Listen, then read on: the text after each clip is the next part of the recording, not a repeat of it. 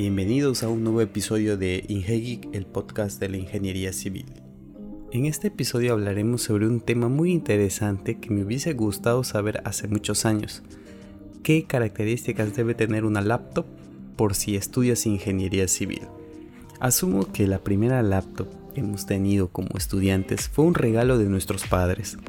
Un regalo en base a su elección, a su criterio, y que de repente he visto casos no fue la mejor. Incluso ni nosotros mismos sabíamos qué laptop comprar para poder eh, aguantar estos 5 años de estudios. 5 años que equivalen a terminar la carrera en mi país, Perú. Entonces eché de menos tener un referente, aunque sea un blog, que me ayude a saber qué laptop sería el ideal para mí puesto que en ese tiempo, hablamos del primer ciclo a tercer ciclo, no sabíamos qué software íbamos a utilizar durante lo que nos quedaba de carrera. O sea, era todo una duda, era todo un misterio y sin embargo la inversión se tenía que realizar ya. Entonces, para aquellos que recién están comenzando, este podcast es ideal para ti. Y para los que ya son ingenieros, los que ya ejercen la profesión, también siento que te puede interesar y que te puede ayudar a tu próxima compra si es que ya estás a punto de renovar tu equipo de trabajo. Y comenzaré contándoles la historia de mi primera laptop, la poderosísima Acer Pentium y no sé qué más especificaciones tenía. Hasta el día de hoy no, no supe sus especificaciones. RIP a mi Acer. La obtuve gracias a un obsequio de mi mamá. En ese tiempo ya las PC de escritorios estaban establecidas en, en el sector de educación. Necesitaba un alumno tener una PC de escritorio, pero su montaje y todo su ensamblaje era muy complejo y necesitabas un espacio dedicado a esta PC. Y entonces por ahí se asomaban ya las laptops por ser portables y porque te podían ofrecer un rendimiento vamos a decir casi similar a una PC de escritorio. De esta manera mi mamá solicita la ayuda de un amigo de la pareja de una de sus amigas que vive en Estados Unidos y entonces le dice así explícitamente, quiero una laptop para mi hijo. Entonces básicamente la elección de la laptop fue a criterio de este señor. Me acuerdo que cuando la trajeron eh, fui feliz. Fui feliz porque la laptop la utilizaba solamente para juegos. Un estudiante estándar, vamos a decir así, solamente piensa en jugar. Era un adolescente. Y pues como saben el colegio prácticamente, como vuelvo a decir, lo utilizaba solamente para jugar y no sabía y hasta no me interesaba el potencial que este tenía, ya que los trabajos escolares no eran tan exigentes. Ignorando todo el potencial o el contenido de mi laptop por más de dos años, donde llegué ya a la universidad, ahí es donde ya lo utilicé de manera pro, entre comillas, desde el primer ciclo. Parece entonces si existían los modelos Core i7 de quinta generación, imagínense, y mi laptop era una Pentium sin tarjeta gráfica, realmente estaba un poquito desfasado. Y la historia no termina ahí. Les comento, durante mi primer ciclo solamente utilicé AutoCAD. Mi laptop corría de mil maravillas. No a 120 Hz por segundo, pero corría AutoCAD sin tarjeta gráfica, aunque no era necesaria tampoco. Pero sin embargo los cursos me iban pidiendo más y más y me daba cuenta que los software que iba instalando me corrían más lento a diferencia de mis compañeros y todo todo se derrumbó cuando empecé a utilizar el Civil 3D. Ahí sí a mi laptop RIP, a pesar de que tenía que seguir utilizando porque los recursos no me permitían comprarme una laptop. Inclusive no sabía qué laptop comprar, o sea, pensé que comprar una laptop nueva automáticamente era sinónimo de que me iban a correr los software y no precisamente tiene que ser así. Entonces la obligación me hizo investigar las riquezas de esta mi reliquia, mi fiel compañera por años, y el resultado fue este. Si voy a aclarar, dije que no sabía sobre sus especificaciones, mentí, investigué un poquito. Mi procesador era un Intel Premium Pentium, pero Premium. Tenía 4 GB de RAM, en disco duro tenía 200 GB de HDD. Acuérdense de esto, HDD. Tenía gráficos integrados Intel que prácticamente no sirven para nada. Tuve el Windows 7 Home y murió siendo Windows 7. Jamás la actualicé a Windows 8, a Windows 10, ya no alcanzaba. Y su pantalla era de 17 pulgadas. Creo que esta era la mejor característica de todo, hacer un pantallón para su época.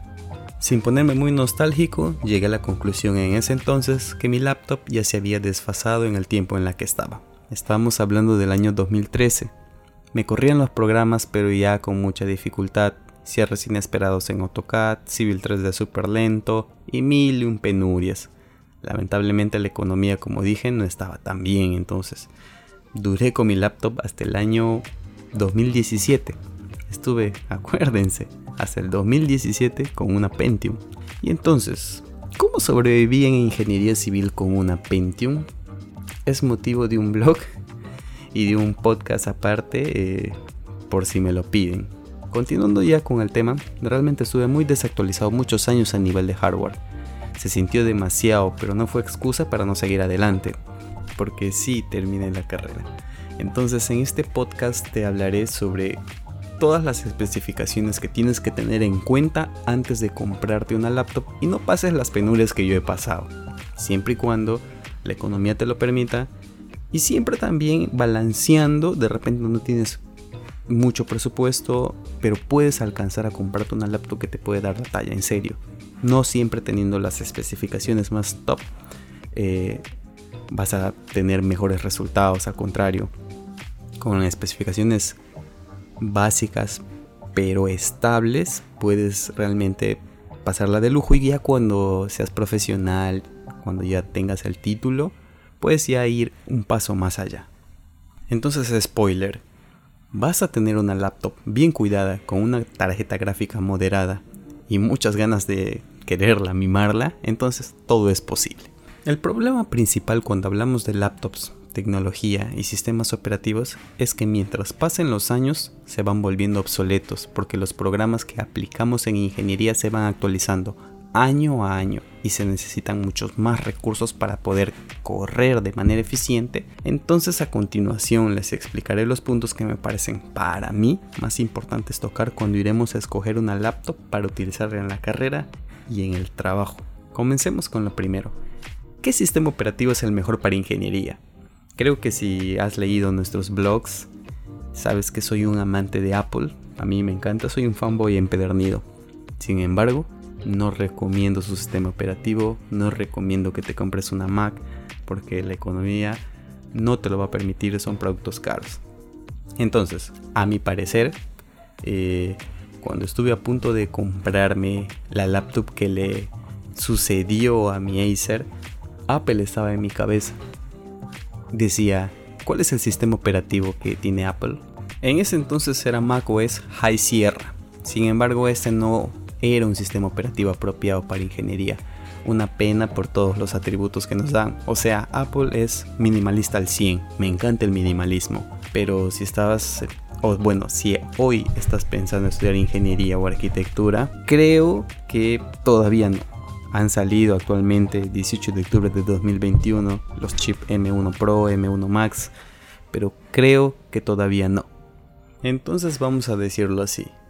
Windows se lleva de encuentro este duelo y el motivo principal es lo siguiente. Los software utilizados en ingeniería, la mayoría no son compatibles con macOS. Tengan en cuenta eso. Y es que como ingeniero civil o futuro ingeniero civil, no solo utilizarás AutoCAD, que sí es compatible con este sistema operativo, sino que utilizarás un sinfín de programas para diferentes modelamientos sísmicos, arquitectónicos, de todas esas estructuras que diseñarás en un futuro. Y créanme que con solo esto ya queda totalmente descartado el comprarte una MacBook, ya que todos estos software de modelamiento para análisis estático, dinámico, pertenecen a la empresa CSI, ETAPS, SAP, no sé si los habrán escuchado, y estos son los más populares por los ingenieros en cuanto a análisis estructural, y una pena que ya esperemos que en un futuro los programadores de CSI lo hagan compatible con la manzanita, en el caso de que alguno de ustedes tenga una Mac. Otro importante software que no es compatible con el sistema operativo es el S10, el software padre de los presupuestos para ingeniería. Y creo que con esto ya puede haberte convencido de que Apple no va con la ingeniería civil, lamentablemente. Obviamente ya existen nuevos programas de presupuestos, inclusive metidos, vamos a decir así, metidos en, la metodología BIM. Y pues va a depender de ti. Para mí es mucho más cómodo utilizar el S10 en la actualidad. Siempre es el más comercial, el más fácil, el más intuitivo. Y este no es compatible con Mac. Entonces, Ian, Ya sé que será Windows. ¿Y ahora? Bueno, los software más potentes hoy en día te exigen características más potentes. Y en el caso de los software BIM, estos utilizan todo el arsenal de tu tarjeta gráfica, absolutamente todo. Entonces debe estar preparada para tal acontecimiento. Por ello es que si disponemos de un presupuesto más o menos decente, podemos obtener una buena máquina que nos sirva de compañera por lo menos en 4 años de nuestra vida universitaria, ya que después ten por seguro que quedará obsoleta. Ahora hablemos sobre el procesador. Lo recomendable es que el procesador de tu laptop sea de la familia i, antes Core, Dual Core, etc. Porque existen procesadores Celeron, Atom, así que descártalos, tiene que ser de la familia i y a mi parecer tener una i3 ya es muy obsoleto, para ingeniería por lo menos. Y miremos también de qué generación es nuestro procesador, porque al 2021 estamos en la onceava generación.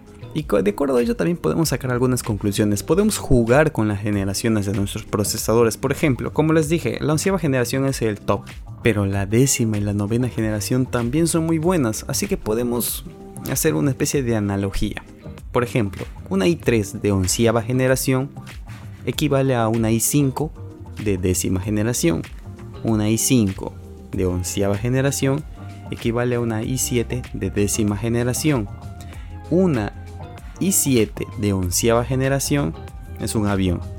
Y una i9 de onceava generación ya es ya es avaricia.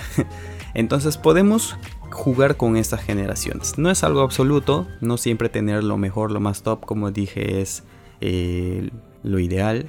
Puedes jugar de acuerdo a tu presupuesto. Lo que yo recomiendo buscar para nuestra laptop es mínimo un procesador i5, mínimo. Si puedes hacer el esfuerzo, tengo un i7 y con eso ya andarás de sobra. Ahora hablemos sobre la tarjeta gráfica. Creo que para ingeniería este es el detalle más importante, aunque todos realmente lo son en cierta medida, pero la tarjeta gráfica nos ayudará a recrear, renderizar y utilizar los programas más pesados para ingeniería, por lo que es indispensable tener una máquina con una buena tarjeta gráfica.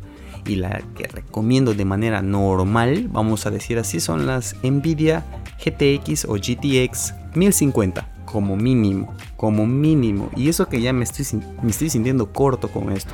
Si puedes ir a una ray tracing de 2050, 2060, anda.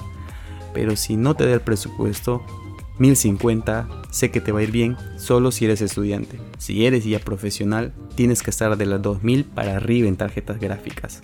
Habla mucho de los gigabytes que tienen las tarjetas, pero decir 1050 es, vamos a decir así, estándar de 2050 ya es 4 o 6 GB de, memoria, pero tú enfócate en eso. 1000, 2000, 3000. 1000 básico, 2000 y estás en algo moderado y las ray tracing de 3000 en adelante ya es ya tope de gama. En la actualidad, tener una, una, tarjeta gráfica con menos de 1000 poder ya no es rentable, como dije, ya no es nada provechoso. Ahora hablemos de la RAM. Es algo simple. Para mí, hoy en día, tener como mínimo 16 GB de RAM es lo más básico para ingeniería. Si no te quedarás muy corto. Puede sonar un poco abusivo, pero los programas se actualizan de una manera que ni te imaginas y tener 8 GB de RAM ya no es rentable. Ahora nos vamos al disco duro, que estuvo de moda hace un par de años, meses, ya que se hablaba demasiado. Acuérdense, mi Pentium, mi Acer era HDD. Y yo no estoy en contra de estos discos, pero sí es muy cierto que los discos de estado sólido son los mejores en el mercado, son los más rápidos, harán que tu máquina sea un maquinón. Por eso si tienes esa posibilidad de escoger entre qué disco duro tener, opta siempre por un SSD. Tu máquina te lo va a agradecer, tu sistema operativo va a correr de mil maravillas y mínimo necesitarás un terabyte de memoria. Puede ser particionada, puedes asignar un 250 GB a tu sistema operativo y lo que resta para tu almacenamiento de archivos. Hay máquinas, hay laptops que te permiten tener dos discos duros, puedes tener un SSD para tu sistema operativo íntegramente y puedes tener ya con un bajo costo un HDD para almacenamiento de archivos. Es un tándem bueno, así que escoge bien, ya te dije, un terabyte como mínimo de memoria. Y si te vas dando cuenta lo que ando recomendando prácticamente es una laptop gamer, porque la verdad es así, esas máquinas tienen las características que un ingeniero civil necesita para todos los software que necesitamos.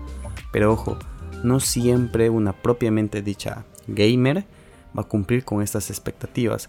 Por eso es cuestión de buscar modelos y comparar los requisitos mínimos. Yo te di requisitos mínimos, no te ofrecí marcas. Entonces depende de ti cómo jugar con ellos y sacarle al máximo partido a tu próxima laptop. Por ejemplo, mi laptop, la de hoy en día, no es una laptop gamer propiamente dicha. Tiene un estilo muy sobrio. Es la Asus Zephyrus G14. Es pequeñita, es portable. Cuenta con 16 GB de RAM. Tiene una tarjeta gráfica 2060. En lo que sí me pasé fue. Tengo una Ryzen 9. Es como una i9. Así que esas son las características que tiene hoy en día. Me anda súper bien. O sea, la amo, la amo. Y bueno, nuevamente, RIP para mi Acer Pentium de aquellos años. Y bueno, ese fue el podcast del día de hoy. Si aún tienes dudas, voy a dejar abierta la caja de comentarios en el blog, en Facebook también. Si deseas enviarme un mensaje, por ahí también lo puedes hacer. Yo te puedo asesorar un poco, sí, si es que disponemos de tiempo, lo podemos hacer. No te olvides de visitar nuestro blog www.ingegeek.site si quieres saber más sobre ingeniería civil, conceptos básicos, plantillas en Excel, expedientes técnicos, todo lo que tenga que ver con ingeniería, arquitectura y construcción ingegeek.site. Y si quieres adquirir cursos de ingeniería, más de 39 temas, puedes contactarte conmigo en cada blog, dejo un botón que te enlaza directamente con mi WhatsApp y podemos coordinar. Es un super pack. La inversión Realmente es muy rentable. Y bueno, colegas, esto fue el episodio de hoy. Nos vemos hasta la próxima. No te olvides de seguir a Ingegeek en todas sus redes sociales.